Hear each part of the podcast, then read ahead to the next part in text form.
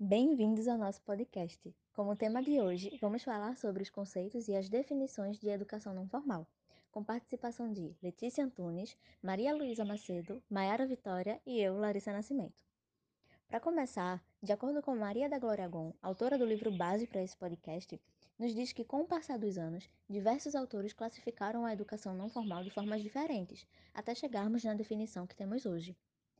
Palavras como educação extraescolar e educação não escolar foram consideradas sinônimos da educação não formal, justamente por ultrapassar os muros da escola. Mas isso não significa que a educação formal e a não formal devam trabalhar independentemente uma da outra. Só que a educação não formal é mais ampla e justamente por isso deve conversar e atuar em conjunto com a educação formal. A educação não formal também já foi vista como uma educação alternativa, que consistia em retirar dos espaços escolares alunos e que a escola não conseguia dar conta, os problemáticos que não aceitam regras e nem horários, os que nunca estiveram numa instituição de ensino, como os adultos analfabetos, que não têm um costume e não sabem se portar. Mas a gente sabe que não é excluindo essas pessoas do convívio social que uma formação digna para a cidadania vai acontecer. A EJA, Educação de Jovens e Adultos, também já foi chamada de educação não formal, pois era uma formação que não acontecia em escolas e tinha um método próprio de ensino. Também já relacionaram a educação popular com a educação não formal, mas a gente entende que não se aplica. Porque quando a gente fala de educação popular, a gente faz um recorte entre as classes sociais, definindo a educação não formal como se fosse apenas para os pobres e os mais necessitados. Quando não é isso, a educação não formal tem caráter universal. Pessoas de todas as classes sociais, idade, gênero e raça possam usufruir. A educação social faz parte do campo da educação não formal, ou seja, ela ocorre fora dos muros escolares. Mas o que é a educação social? Bom, a educação social é a sistematização de práticas educacionais centradas sobretudo no desenvolvimento dos indivíduos, bem como na busca por respostas de problemáticas vigentes.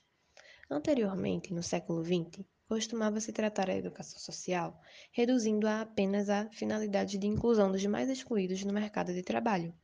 No entanto, na verdade, faz parte desse campo também, por exemplo, o trabalho de educação de adultos, programas educativos voltados para aspectos socioculturais e entre outros. Podemos falar também sobre uma abordagem denominada como educação comunitária, que se caracteriza principalmente por trabalhos desenvolvidos para a população de comunidades desfavorecidas. Trata-se especialmente da restauração da autoestima e da ampliação de novos valores desses indivíduos, buscando suprir problemas estruturais.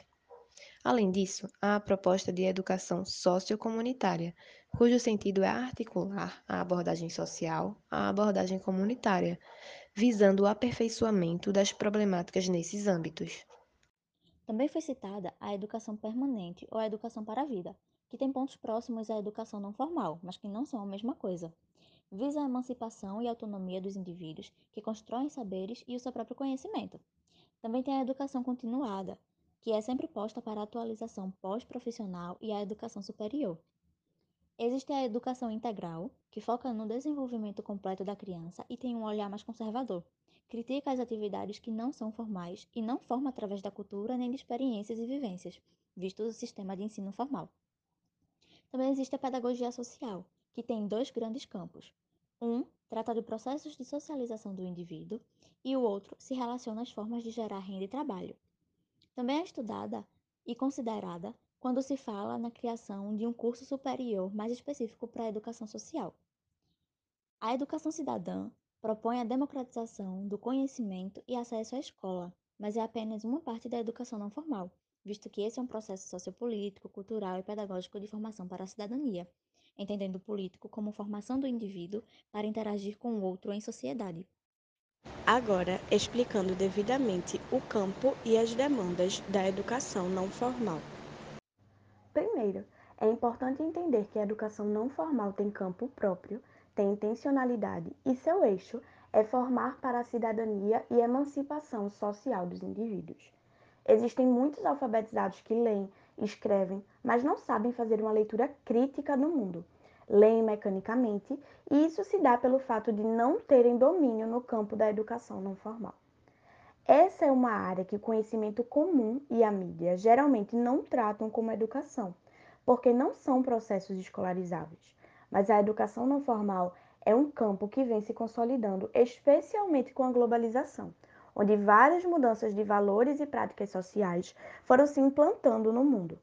Além da educação não formal ter seu próprio campo de atuação e processo político-pedagógico, também podemos ver processos de aprendizagens gerados a partir de uma interação entre a educação formal e a educação não formal. Como, por exemplo, alunos de uma escola visitarem museus, alunos de uma escola frequentarem atividades em uma ONG. Entretanto, as práticas de educação não formal se desenvolvem usualmente extramuros escolares, com o apoio de organizações, movimentos sociais e outras formas de ações coletivas. Enfim, a educação não formal, em hipótese alguma, substitui ou compete com a educação formal e tem seus objetivos até próximos a esta, como a formação de um cidadão pleno.